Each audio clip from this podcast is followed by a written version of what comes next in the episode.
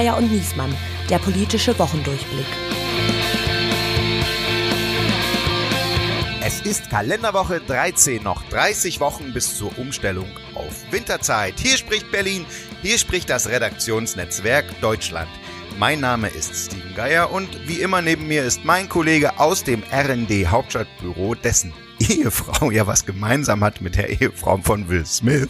Und zwar du haben die. den Namen meiner Frau nicht in deinen verfluchten Mund. Oh, wow, du. Spaß beiseite. Wir begrüßen heute als Gast frisch zurück aus der umkämpften Ukraine TV-Reporter Arndt Ginzel und reden zu dritt über diese Themen der Woche. Mutter, der Mann mit dem Gas ist weg. Warum sich Deutschland darauf einstellt, dass Putin den Gashahn abdreht?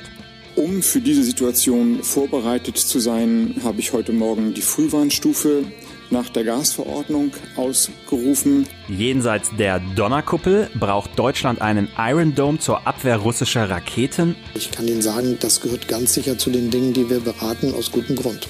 Und Wind of Regime Change? Wie gefährlich ist Joe Bidens Aussage gegen Putins Power? God's sake, this man cannot remain power.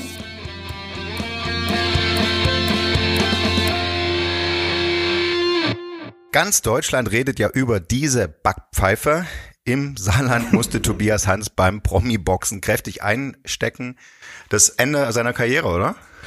Zumindest das Ende seiner Karriere als Politiker. Viel spannender finde ich aber, es ist der Anfang der zweiten, der dritten Karriere von Anke Rehlinger. Erst Kugelstoßerin, dann Wirtschaftsministerin und jetzt mit absoluter Mehrheit Ministerpräsidentin des größten Nee, des einzigen Bundeslands, das ich noch nie besucht habe.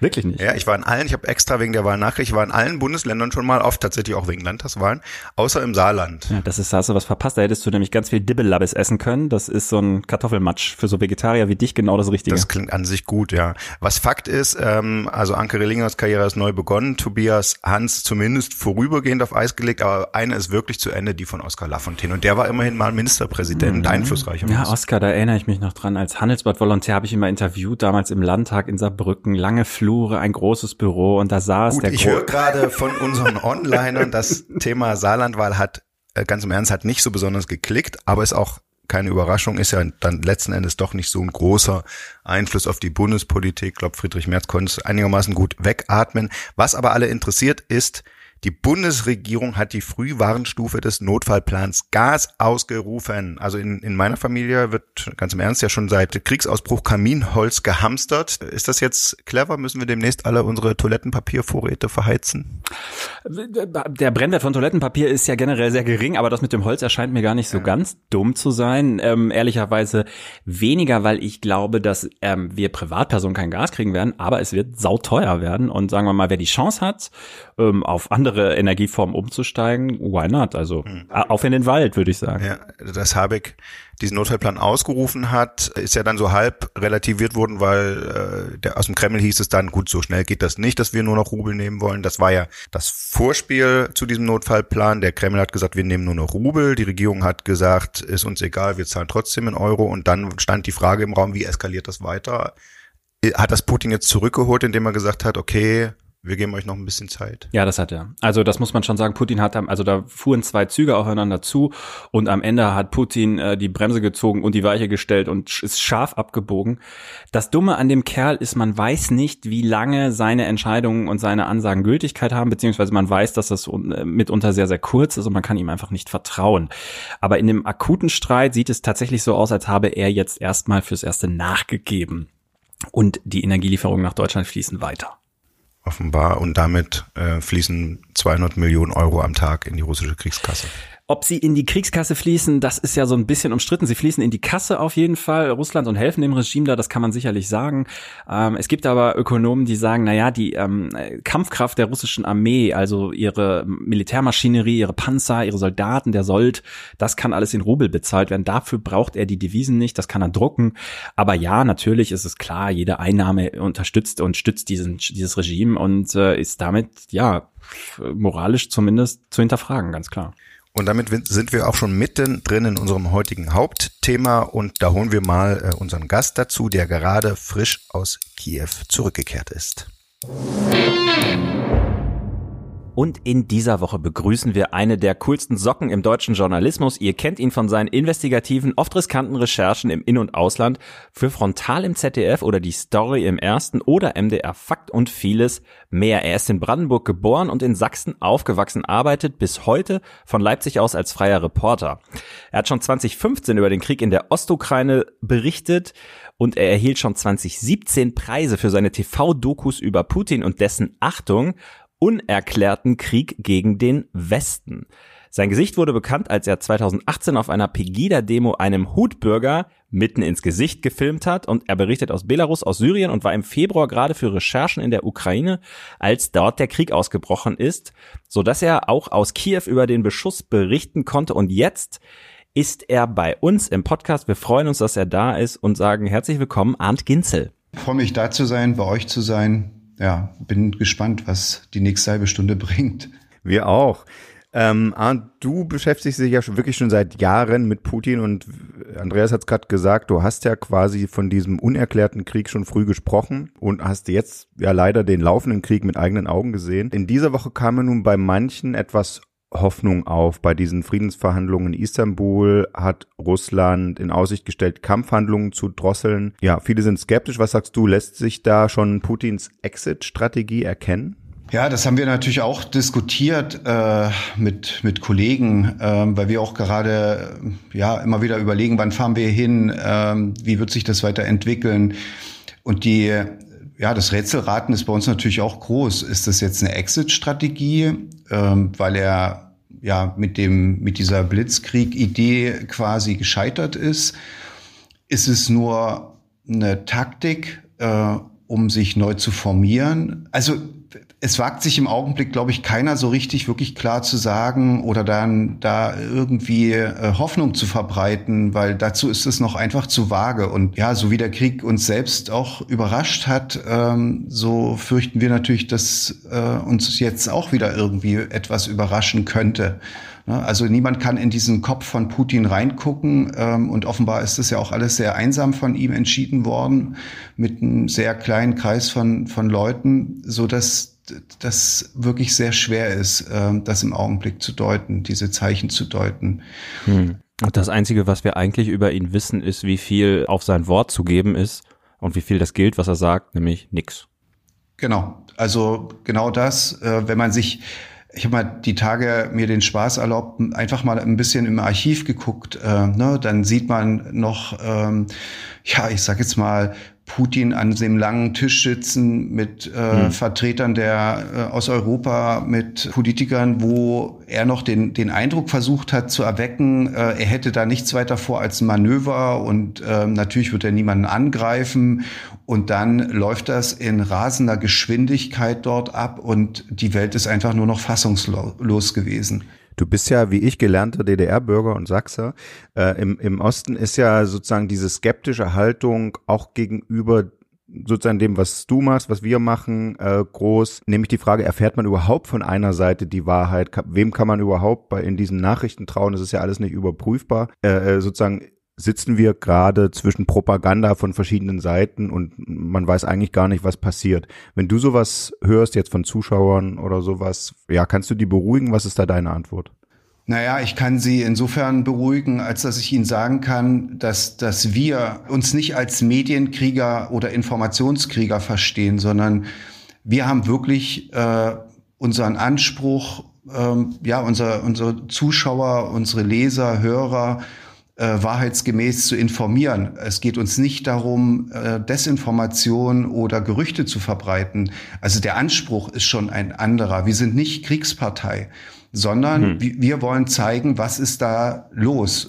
Während ich ja mal der Kreml-nahen äh, Presse und den Medien unterstelle, dass sie ein Ziel verfolgen, nämlich ähm, ja dem ja Putin zu dienen einen bestimmten, einen bestimmten Zweck zu verfolgen, nämlich die Leute bei der Stange zu halten. Bei ukrainischen Quellen ja das Gleiche, ne? Das muss man, glaube ich, schon auch sagen. Klar, die sind auch Kriegspartei. Jetzt ist es natürlich so, dass die Ukraine das angegriffene Land ist und als ein solches natürlich die Sympathie der allermeisten Beobachter oder äh, hat, das ist klar.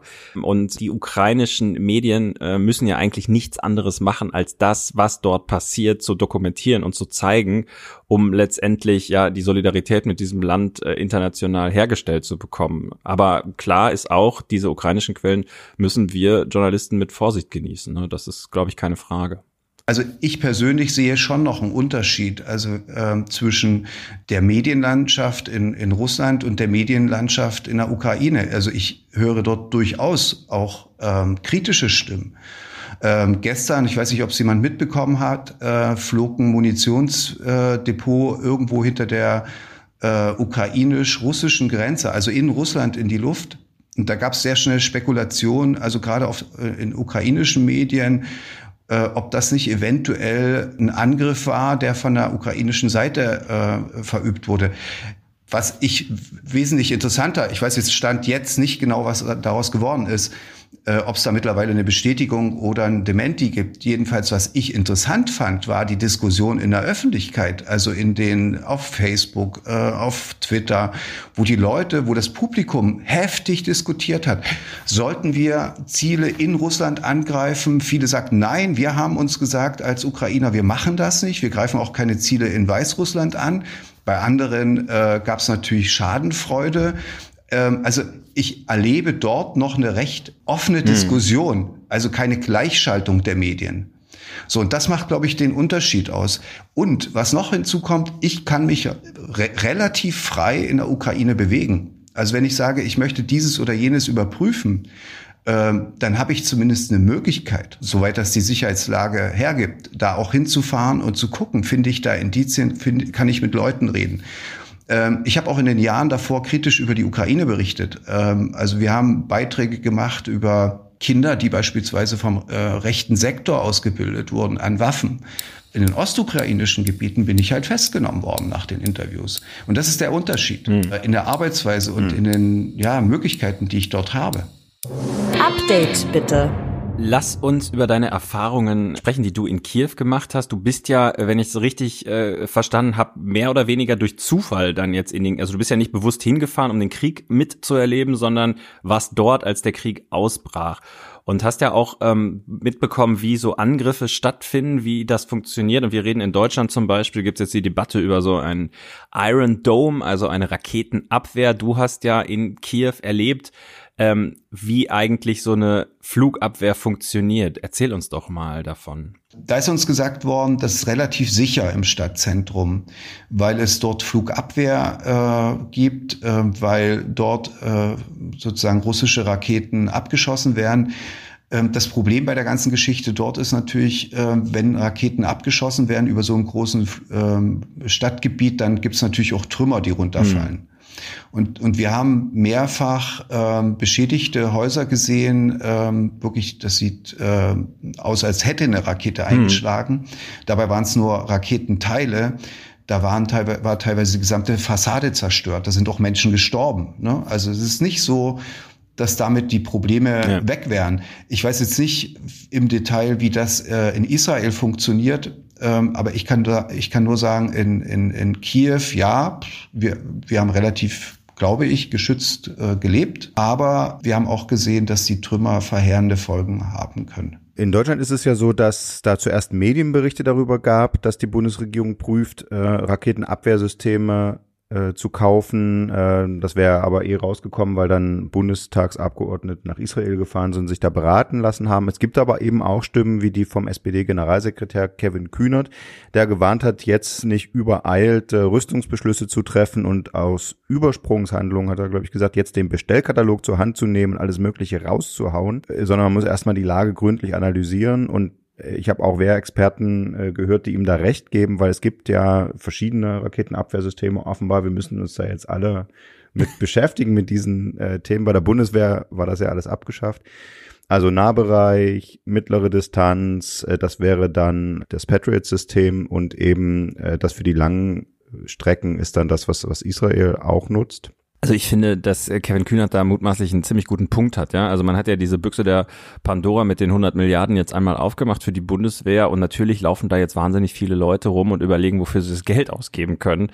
Ähm, und so ein, sagen wir, Raketenabwehrsystem ist ja auch was, was in der Bevölkerung irgendwie eine gewisse Sympathie wahrscheinlich auslöst. Das ist ganz gut vermittelbar, so nach dem Motto, klar, äh, warum nicht? Ja, also wenn, wenn man es für zwei Milliarden kaufen kann, bei 100 ähm, kriegt man wahrscheinlich viel Zustimmung. Ich glaube, dass der, äh, der, der Grund Punkt aber schon eigentlich ein sehr wichtiger ist, dass man sich überlegt, was auch angesichts der, ich würde schon sagen, es gibt auch eine Bedrohung unserer Sicherheit durch Russland und ähm, was, äh, was brauchen wir da jetzt wirklich dringend? Und da bin ich auch nicht sicher, ob da jetzt irgendwelche Raketenabwehrsysteme das äh, auf der Top-Prio-Liste stehen.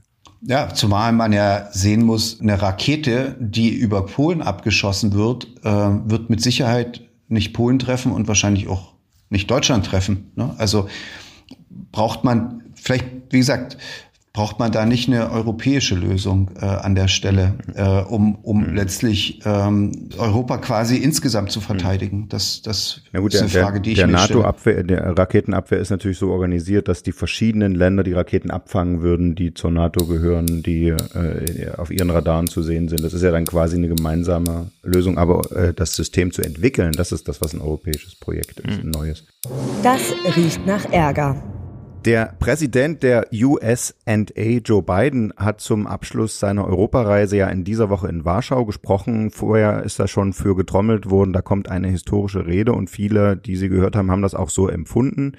Äh, er hat da teilweise sehr emotional äh, darüber gesprochen, dass der Krieg in der Ukraine in Wirklichkeit eine Schlacht zwischen Demokratie und Autokratie sei. Er hat sich direkt an die russische Bevölkerung gewendet und gesagt, ihr, das russische Volk, seid nicht unser Feind, sondern es geht darum, diesen Diktator loszuwerden.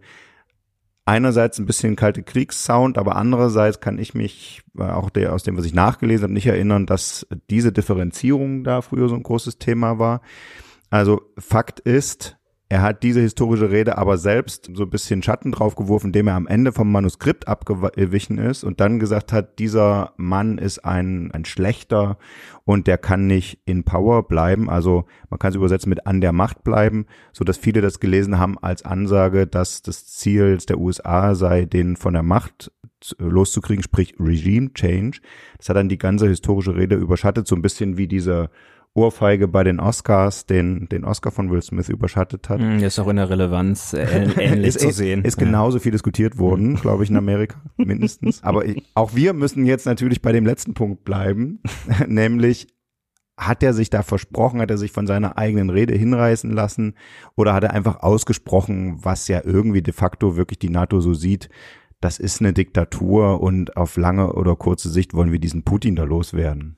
Tja, das ist wieder so ein Punkt, dazu müsste man in Bidens Kopf gucken können, ähm, um, um zu wissen, ob das jetzt aus dem, aus dem Impuls heraus passiert ist oder ob das gespielt, improvisiert war, ist wirklich kompliziert, weil, und ich halte es auch für gefährlich, ähm, schlicht und ergreifend, ähm, weil er damit natürlich auch Türen zuschlägt, ähm, die man am besten vielleicht noch offen lässt, weil wie, wie, wie soll ich, mit wem soll ich denn da noch verhandeln? Ne? Also, ja. oder mit wem soll die ukrainische Seite verhandeln? Und die verhandeln ja. ja ne? Also irgendeine, irgendeine Und Stichwort Tür. Assad, man hat sich da schon oft geirrt, wie sicher noch jemand im Sattel sitzt. Ne? Am Ende muss man doch noch mit ihm auskommen. Ja, und es ist das zweite Mal, dass Biden sich so ein bisschen verplappert oder in der, in der oder vielleicht auch das dritte oder vierte Mal in der in der Russland-Frage. Ja, also es fing ja dann schon damit an, dass er sagt, naja, so einen kleinen Einmarsch in die Ukraine, den kann man vielleicht irgendwie hinnehmen und man hadert dann so ein bisschen, wenn man sich das anschaut und denkt, also das ist jetzt der Führer irgendwie der, des wichtigsten, wichtigsten Gegenpols der Vereinigten Staaten, der da irgendwie offenbar nicht so ganz äh, tausendprozentig sattelfest ist in den Ansagen, die er macht. Also ähm, ich finde das Krasse ist ja auch, in Wirklichkeit haben sie ja nichts in der Hand. Ich meine, er hat dann den Ukrainern gesagt, wir stehen euch bei, aber in Wirklichkeit gucken die halt zu, was Putin da veranstaltet. Ja. Müssen und, sie ja, um es nicht zu eskalieren. Und Arndt hat eine Sache ja eben gesagt, das Stichwort gefährlich. Und das finde ich nämlich auch. Vor allen Dingen ist es ja so, dass Putin, solange er irgendetwas zu verlieren hat, und damit meine ich jetzt die Macht in Russland, bei aller Irrationalität und allem, was er tut, natürlich irgendwie auch noch ein, ein, ein, ein Rest an, an rationalem Handeln haben wird. Aber was ist denn, wenn der Mann auf einmal merkt, er wird da wirklich abgeräumt und er hängt nur noch am äh, seidenen Faden? Das ist doch eigentlich der Moment, der wirklich gefährlich ist. Also äh, wo er nichts mehr zu verlieren hat und aber noch über äh, genügend Macht verfügt, um äh, ja wirklich einen Atomkrieg auszulösen oder was auch immer. Und äh, das finde ich gar nicht so ein besonders beruhigendes Szenario. Im Gegenteil, das ist eigentlich ein Szenario, was mir große Angst macht. Scholz hat ja zu dieser Biowaffen- und Chemiewaffenfrage äh, in, in ähnlichen Ton wie Biden an anderer Stelle angeschlagen und gesagt, das können wir dann nicht auf sich beruhen lassen. Da werden wir dann reagieren und auf Nachfragen sagen sie dann ja. nichts. Und jetzt ist die Frage, haben sie was im Ärmel, aber äh, wie soll dann der Westen reagieren? Man hat ja in Syrien gesehen, dass dann bisweilen doch nichts passiert. Ja, angeblich werden Szenarien diskutiert, was man tun könnte, die nicht ein Kriegseintritt der NATO sind oder als ein solcher gewertet werden, aber doch haarscharf an der Kante sind. Mhm. Ähm, wir, wir, haben ja in, in Syrien damals gesehen, dass Trump, äh, da gab es doch mal einen Raketenangriff, den Trump äh, mhm. veranlasst hat. Ähm, äh, dass so in so eine Richtung irgendwie gedacht wird. Und das sind alle Szenarien, das mag man sich eigentlich nicht ausmalen, dass das passiert. Also da ähm, kommen wir diesem Worst-Case-Szenario dann doch irgendwie erschreckend nah. Ja. Und du warst ja in, in, in Syrien. Merkt man das dann noch? Was macht das mit so einem Land, mit so einer Bevölkerung? Ja, wenn es da mal so gegen zu so einem Chemiewaffeneinsatz gegen die eigene Bevölkerung kam? Also es war jetzt nicht äh, auf unserer Reise ähm, so ein zentrales Thema gewesen. Ähm, aber wenn man, wenn man sich mit Menschen aus Syrien unterhält, das ist schon ein Punkt, der die Leute nachhaltig beschäftigt. Vor allen Dingen die Frage, wie wird das verfolgt? Was passiert mit den Kriegsverbrechern? Ähm, ich meine, gut, das, äh, Deutschland hat da eine Vorreiterrolle eingenommen, indem hier die ersten ähm, Kriegsverbrecher quasi äh, von Assads Seite quasi vor Gericht gestellt werden und abgeurteilt werden, was ein ganz wichtiges Signal ist. Aber diese Aufarbeitung der Kriegsverbrechen, das wird noch viele Jahre dauern. Und ich selber wünsche mir natürlich, äh, dass es irgendwann mal ein, ja, in Den Haag zum großen Kriegsverbrecherprozess mal kommt, wo sich Leute wie Assad auch zur Verantwortung, wo sie sich auch mal verantworten müssen für das, was sie da getan haben. Mhm. Aber das, das ist ja alles in, in weiter, weiter Ferne und weiter Sicht. Und so ähnlich sehe ich das auch mit Blick auf die Ukraine. Dort passieren jeden Tag Kriegsverbrechen. Ähm, wir hatten ja selber einen Fall, von dem ich am Anfang dachte, das sei relativ singulär. Jetzt, dass äh, auf Geflüchtete äh, in Zivilfahrzeugen geschossen wird, dass Menschen sterben.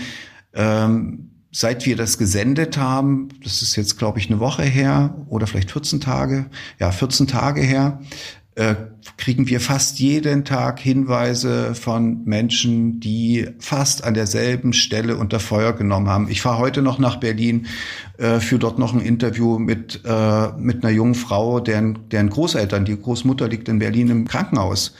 Äh, weil sie an, mhm. an, an, an genau so einer Stelle von russischen Soldaten in dem Fahrzeug angegriffen wurde, beschossen wurde. Ga ganz klar zivile Fahrzeuge. So. Und der Wunsch ist natürlich riesig, dass diese Kriegsverbrechen irgendwann mal quasi Konsequenzen haben für die mutmaßlichen beziehungsweise für die Täter. So und äh, du hattest ja auch dieses, du hattest ja auch dieses Video zugespielt bekommen genau. äh, von einer Drohnenaufnahme, wo russische Soldaten auf einem Supermarktparkplatz einen Zivilisten erschießen. Genau, das war eine Tankstelle gewesen. Ähm, und äh, mich hat mich hat einer aus aus äh, Kiew angerufen, den ich auch schon ein paar Tage kannte und hatte mir das so ein Nebensatz erzählt, dass er jemanden kennt, der, der, der da mit einer Drohne rumfliegt für, für eine freiwilligen äh, Truppe aus der Gegend. Und so kam das zustande. Ich habe gesagt, interessiert mich, würde ich mal gerne sehen, die Aufnahmen, will aber auch mit dem, äh, der sie gedreht hat, auch sprechen. Und das hat alles geklappt. Und dann kamen die ersten, die sich gemeldet haben, hier dieses blau, dieser blaue äh, Wagen da im Bild, äh, das ist das Auto von uns gewesen. Dann haben wir mit denen Interviews geführt, die haben uns die Schäden am Auto gezeigt. Ne, dann kam, dass sich der Vater öffentlich äußerte von, von, von einem Fahrer, der dort erschossen wurde, obwohl der mit erhobenen Händen aus dem Auto gestiegen ist. Und so melden sich fast jede Woche immer mehr Zeugen. Und ähm, ne, mhm. also das sind aber Leute, die sich mittlerweile melden, bei denen ist das ein paar Tage vorher schon passiert. Also da scheint eine gewisse Systematik zu haben, dass man in der Ukraine äh, Zivilisten ins Visier nimmt, dass man sie angreift, äh, tötet, verletzt. Und das tut man mutmaßlich, um den Widerstand zu brechen, um Angst und Terror zu verbreiten? Oder was ist die Motivlage? Also mit, mit Blick jetzt auf unseren konkreten Fall habe ich noch einen anderen Verdacht. Ich vermute, weil wir dort auf den Drohnenaufnahmen sehr viele Autos gesehen haben, die offenbar geplündert waren. Da waren die Türen offen, da liegt das draußen, was drin war und so weiter. Man sieht dort im Umfeld dieser Tankstelle ganz viele, ich sage jetzt mal gestrandete Fahrzeuge. Meine Vermutung, aber das ist nur eine Vermutung, nur ein Verdacht. Mhm. Die haben ja teilweise hingen die ja fest rund um Kiew. So, die Versorgungslage war total schlecht. Wir vermuten, dass sie dort versucht haben, Zivilisten zu stoppen, um die schichtenergreifend auszurauben. So. Dass sie auf die Fahrzeuge geschossen haben, einige blieben stehen, manche sind, manche äh, Leute sind gestorben und dann haben die schichtenergreifend die Autos geplündert. Aber wie gesagt, das ist ein Verdacht, wissen wir nicht genau, aber das wäre eine mögliche Erklärung. Und an anderen Stellen, Mariupol, dort, wo ja die Menschen auch festsitzen, nicht rauskommen, dort glaube ich, will man diese humanitäre Katastrophe wirklich äh, erzeugen, um möglichst großen Druck auszuüben, dass diese Stadt fällt. Personalabteilung. Du bist ja ursprünglich in die Ukraine gefahren, um einen Film über deutsche Freiwillige zu drehen, die auf ukrainischer Seite da mitkämpfen. Was sind das denn für Leute? Wer ist das denn und wie problematisch ist das? Nee, wir wollten nicht äh, explizit nur äh, Freiwillige haben, die auf der ukrainischen Seite kämpfen, sondern auch, weil das haben wir früher schon mal gemacht äh, und mit dem Thema haben wir uns einfach Jahre davor auch schon beschäftigt, sondern auch mit Deutschen, die auf der pro-russischen Seite, also auf der anderen Seite kämpfen. Und das war der erste, ich sage jetzt mal so der erste Dreh, äh, sollten weitere Drehs folgen. Und in der Situation sind wir genau in die Situation gekommen, die man da auch in dem Film sehen kann.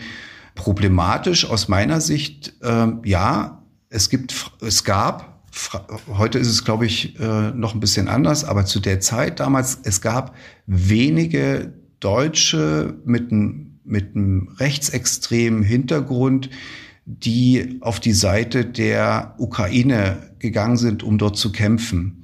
Das waren überwiegend Leute, die auch einen entsprechenden äh, Background hatten. Also bei dem Mann, den wir dort begleitet haben, der kam, glaube ich, wenn ich mich richtig erinnere, aus Kasachstan oder die Familie kam aus Kasachstan, hat aus meiner Sicht ganz klar einen rechtsextremen Background, war vorher bei der Bundeswehr, äh, war zeitweise in Israel, also ganz eine ganz äh, ambivalente Geschichte. Ich würde behaupten, dass die Mehrheit der der deutschen Rechtsextrem eher auf die äh, Separatistenseite gegangen ist. Also Rechte und Rechtsextreme findet, hat man eher dort gefunden zu der Zeit. Also ich weiß, dass Identitäre nach Moskau gefahren sind, ähm, dass die beste Beziehung zur eurasischen Gesellschaft äh, hatten. Wir haben massenhaft AfD-Politiker gesehen, die äh, die nach Luhansk und Donetsk gereist sind oder auf die Krim gereist sind oder Besuche in, in Moskau abgestattet haben. Also mhm. ich, ich sage jetzt mal, und man sieht es ja heute noch, wenn man sich die Reichsbürger anguckt mit ihren Russlandfahren. Also äh, ja. für, für, für, ich würde behaupten, für, für die deutsche rechtsextreme rechte äh, Szene war eher äh, Russland äh, sozusagen der Ort oder die Kraft, wo man sich, äh, an der man sich orientiert hat. Für andere europäische Länder, für die Rechte aus Kroatien beispielsweise oder Rechtsextreme, die sind eher äh, auf die ukrainische Seite gegangen. Das ist so mhm. mein Eindruck gewesen. Diese Folgen des äh, Propagandakriegs Putins hast du ja gerade schon in einem Halbsatz beschrieben. Ähm, AfD spielt da natürlich immer wieder eine Rolle. Im Spiegel hatte eine Geschichte Putins nützliche Idioten in dieser Woche und uns fällt ja auf, es, es, es gibt vermehrt auch pro-russische Demonstrationen in Deutschland zeigt das eigentlich, dass dieser Versuch Putins mit seiner Propaganda, mit seinen staatlichen Sendern ähm, Meinung zu beeinflussen, dass der verfängt, also dass der verfangen ist bei Leuten? Oder ist das jetzt eher nur so, dass man sagen würde, naja gut, es gibt immer ein paar Bekloppte? Nee, sondern das Ganze kehrt jetzt wieder so ein bisschen an den Ausgangspunkt zurück. Also um das zu verstehen, muss ich es, glaube ich, erklären. Wir sind das erste Mal, wenn ich wir sage, wir sind ja immer äh, Autoren, äh, Kollektive und, und Journalisten, die zusammenarbeiten in unterschiedlichen Konstellationen. Aber wir sind eigentlich als erstes darauf gestoßen, weil wir gesehen haben, meine Güte, da ist damals, glaube ich, noch Russia Today und Pegida hat sich gerade gegründet, ist überhaupt noch nicht äh, gerade besonders interessant.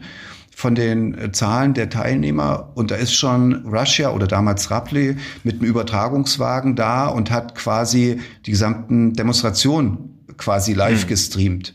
So, und da begann so allmählich, Mensch, der Elsässer mit seiner Kompakt ist plötzlich Deutschland-Experte äh, für, für eine russische staatliche Nachrichtenagentur. Interessant. Ähm, da tauchte so oft, dass es so ein Wechselspiel gab, dass, dass, dass die russischen Medien, vor allen Dingen eben damals RT und äh, Sputnik, die Nachrichtenagentur, RIA Novosti, dass die quasi ich sage jetzt mal, den Rechtsaußen hier ähm, quasi Reichweit, Reichweiten generiert hat. So. Dann, ne, dann hat sich das so entwickelt, wie sich das alles so entwickelt hat. Äh, später kam dann ähm, die ganze Corona-Leugner-Szene, die sich dann so quasi äh, teilweise mit den Reichsbürgern und mit anderen hm. Neonazis die die Tür die die Klinke die, und die Russen waren nun wieder diejenigen, die gerade diese wieder dann live und sehr intensiv Gerüchte verbreitet haben über Impfschäden, über alles Mögliche. So, und jetzt, und aus dieser Zeit stammt sozusagen diese explizite, ähm, ich sage jetzt mal Zuschauer, Leserbindung. Ne? Also die Leute haben angefangen, diesen Medien zu vertrauen. Sie würden die Wahrheit sagen. Das sind alternative Medien. Und das darauf bauen die eben bis heute. Ne? Und jetzt äh, findet das Ganze auf Telegram statt, da wo RT eben noch irgendwie äh, sich wiederfindet oder die russischen Medien noch relativ frei sich bewegen können, werden eben dort Artikel, Beiträge und so weiter geteilt. Ähm, aber das ist eine lange Entwicklung, die nicht gestern oder mit dem Kriegsausbruch begonnen hat, sondern die schon weiter zurückgreift. Und das sind nun auch wieder die Leute, die letztlich äh, jetzt mit Russland fahren, da durch die Gegend laufen hm. und glauben, Putin würde die Welt befreien. Ja. Naja, zumindest die Corona-Leugner-Demos äh, werden ja jetzt abnehmen, weil die Pandemie ja jetzt zu Ende ist. Selbst Christian Drosten hat seinen Podcast eingestellt. Wir hoffen, dass da ein paar Leute rüberkommen hier zu uns. Wir danken Arndt Ginzel ganz, ganz herzlich für seine Zeit. Er hat viel zu tun. Danke, dass du hier warst. Gerne. Und äh, liebe Hörer, wenn es Ihnen gefallen hat, schreiben Sie eine kurze, nette Bewertung. Wenn es Ihnen nicht gefallen hat, abonnieren Sie uns und schauen, ob wir nächste Woche besser sind. Bis dann, bis nächste Woche. Tschüss. Tschüss.